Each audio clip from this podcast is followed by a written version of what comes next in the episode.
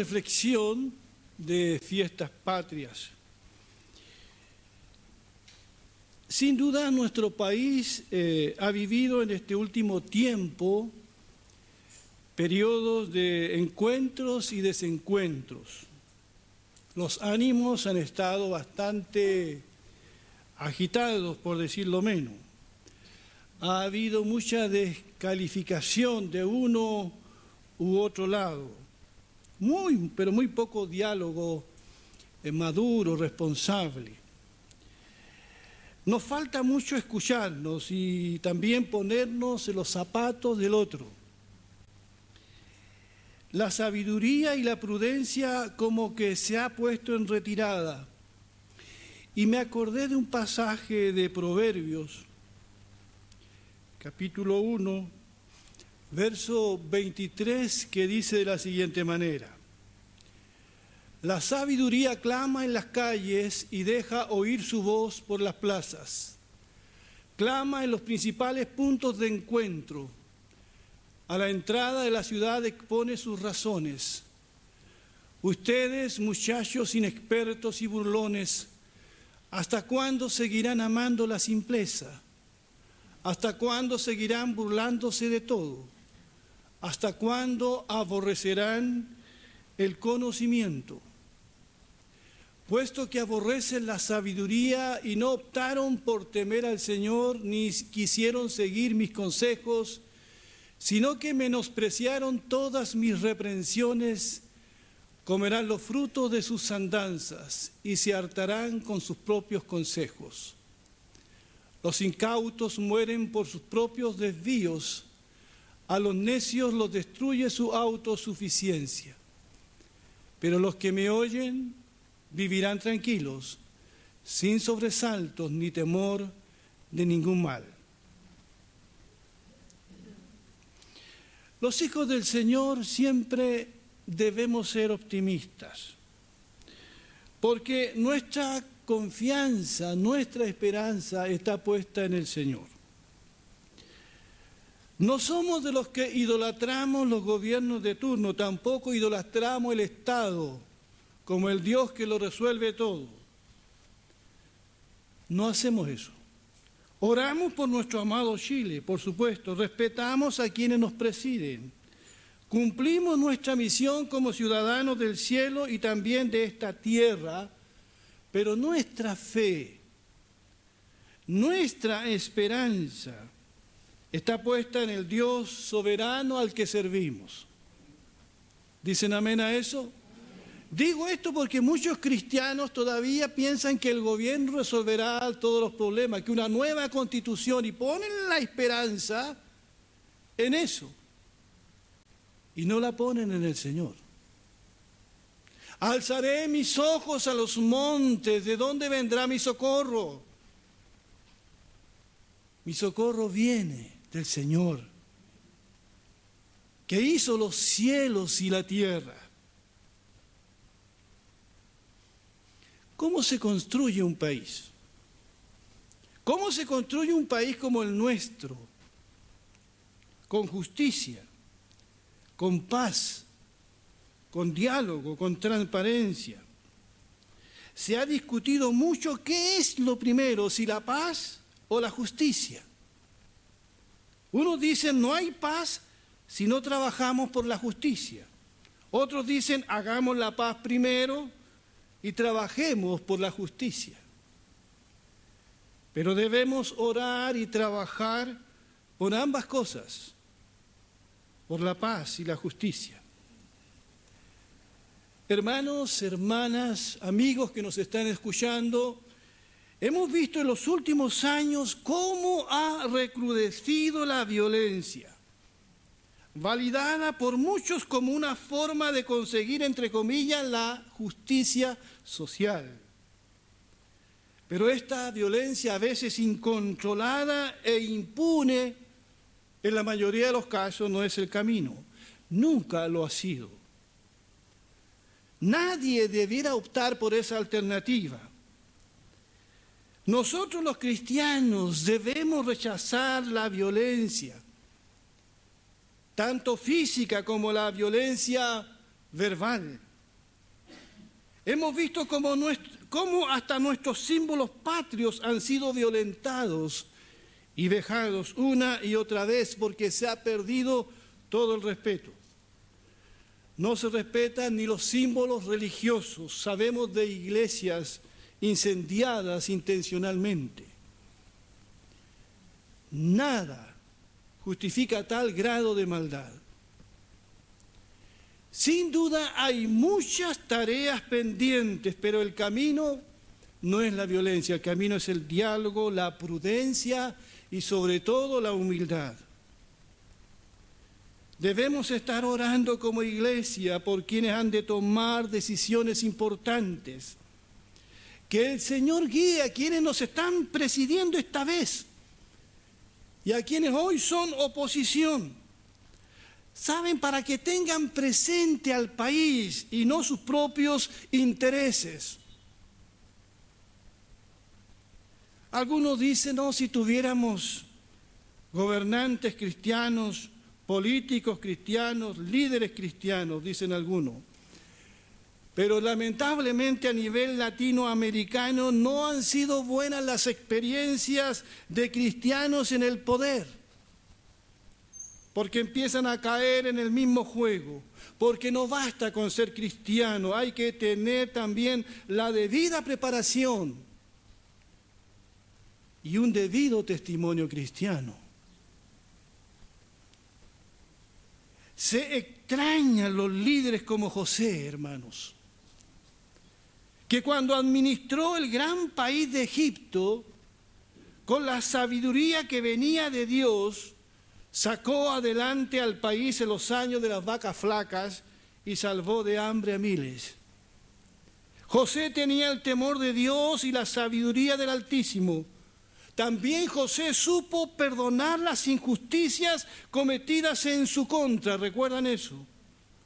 No permitió José que el resentimiento le nublara la visión y por lo tanto pudo ser un buen político. Digo esto porque muchas personas que están a veces en cargo de importancia no tienen un corazón sanado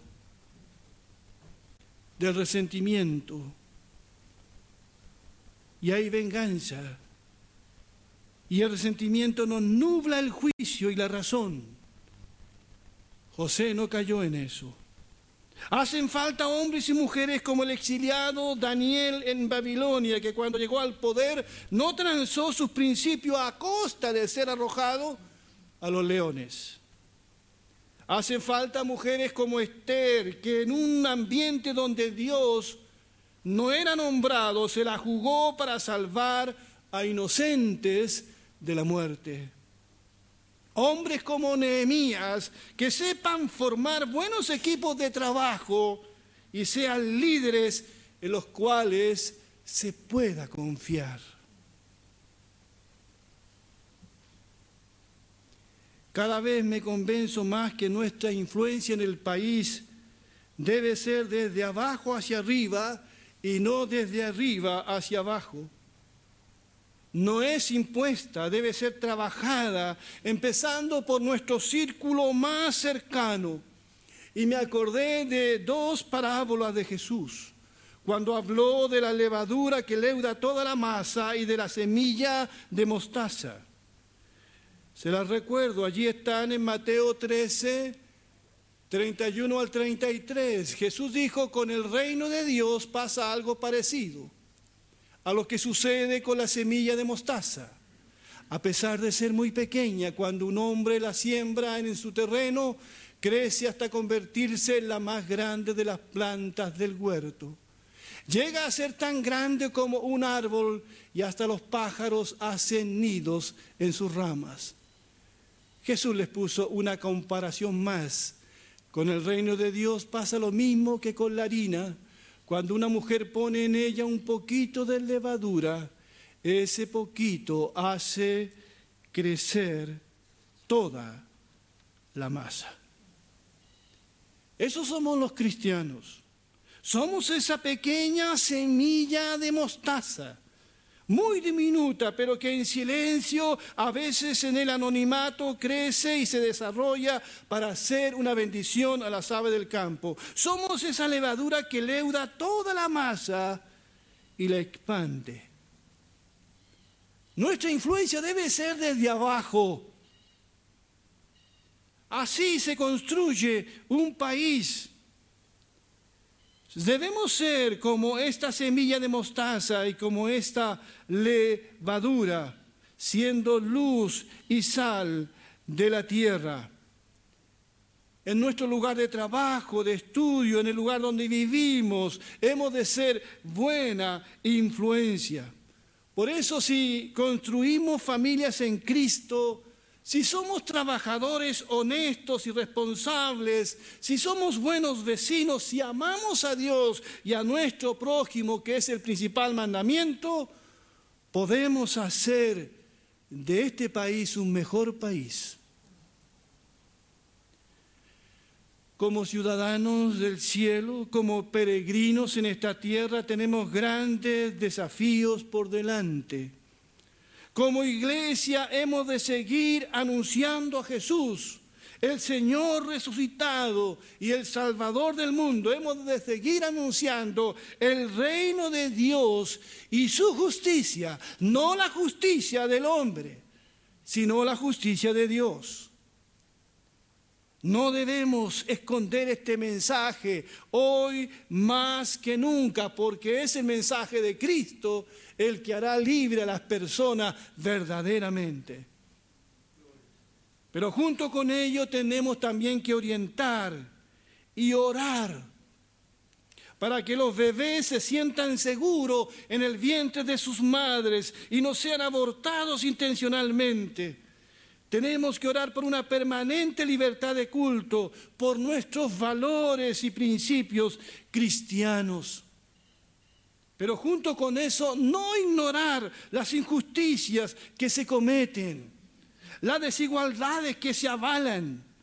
Es cosa de comparar el sueldo de un obrero, de un trabajador, con el sueldo de un parlamentario. ¡Qué vergüenza!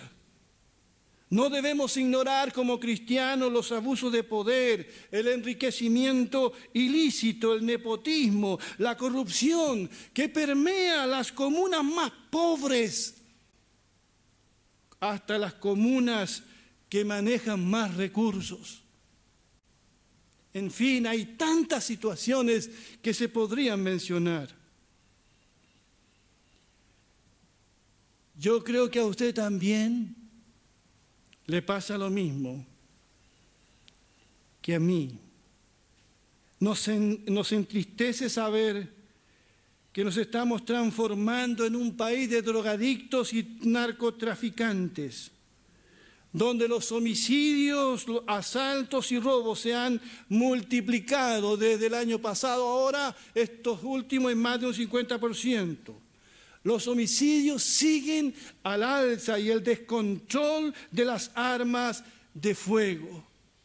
¿Quién lo hubiese imaginado hace unas décadas atrás que la mayoría de los chilenos no se sientan seguros hasta en los más seguros condominios? ¿Qué decir de las poblaciones periféricas? Me acordé de las palabras del profeta que describen nuestra situación. Oseas capítulo 4, verso 1 al 6 dice, parece que él estuviera hablando a nuestro país, escuchen la palabra del Señor, pues él tiene un pleito contra ustedes. La queja del Señor es esta, ya no hay entre ustedes fidelidad, ni bondad, ni conocimiento de Dios. Ustedes blasfeman, mienten, matan, roban y cometen adulterio. Es tanta la violencia que los homicidios parecen no tener fin. Por eso la gente está de luto.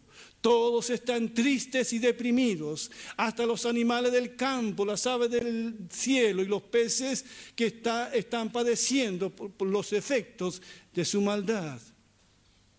Y después agrega en el verso, el verso 6, mi pueblo es destruido porque no me conoce a mí, dice el Señor.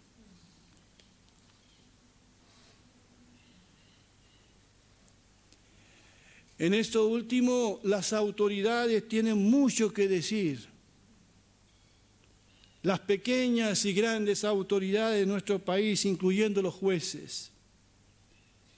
Una cosa es anhelar el poder, una cosa es tener la autoridad, otra cosa muy distinta es cómo administro el poder y la autoridad que me ha sido delegada. ¿Cómo ejerzo mis responsabilidades? No solo me juzgará la historia, sino Dios. Dios nos juzgará, Dios que permitió que llegara a donde estoy. Quiero leer y comentar Romanos 13, 1 al 6 y que me hace mucho sentido las palabras de Pablo. Dice, todos deben obedecer a las autoridades del gobierno, porque Dios es quien les ha otorgado el poder. No hay ningún gobierno que Dios no haya establecido. Así que los que se niegan a obedecer a las autoridades se rebelan contra lo que Dios ha ordenado y recibirán castigo. Las autoridades no están para darle miedo a la gente que hace el bien, sino a los maleantes. Así que no deseas temerlas, pórtate bien y las autoridades hablarán bien de ti. Aquí dice claramente que si alguien está en un cargo de autoridad es porque Dios lo ha permitido porque Dios es el que pone y quita reyes. Pero esa autoridad tiene una tremenda responsabilidad, proteger al justo y castigar al maleante. Hoy día el justo está encerrado en su casa y el maleante anda libre. Y tiene todas las de la ley.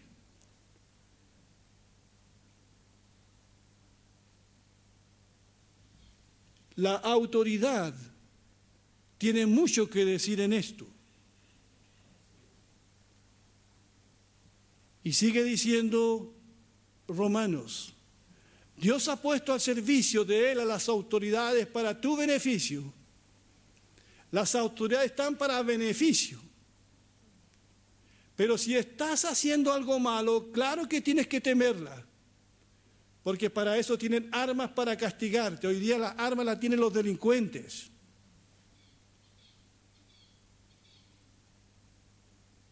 Para eso la has puesto Dios, para actuar con justicia y castigar a los malhechores.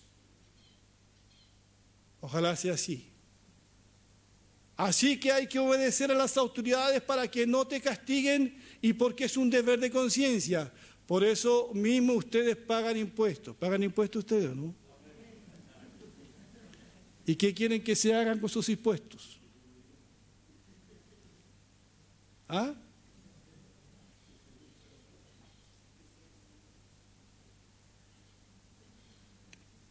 Usted compra un kilo de pan y está pagando impuestos, está pagando el IVA. Las autoridades están sirviéndole en el trabajo que Dios les ha encomendado. Esto decía Pablo de la autoridad de ese tiempo.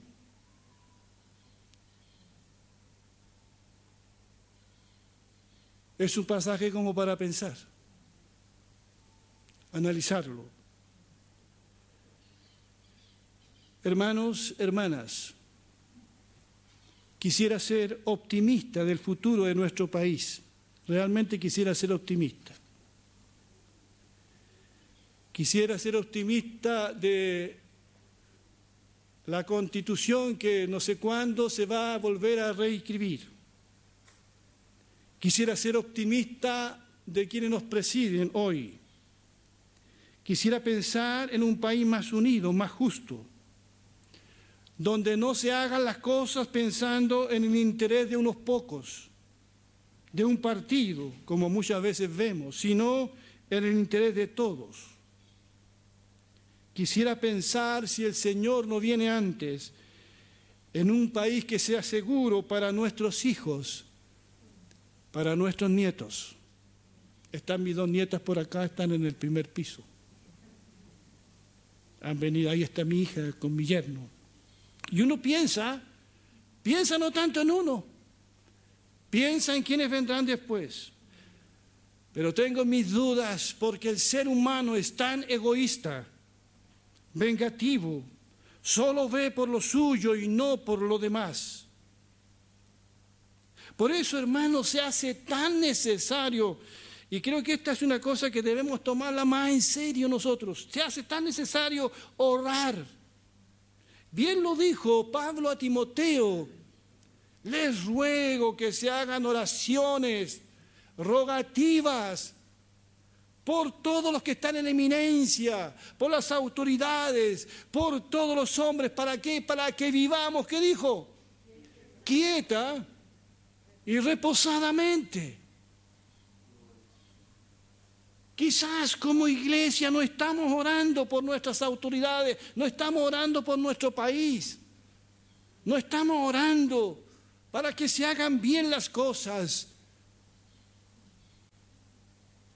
para que el Señor se glorifique.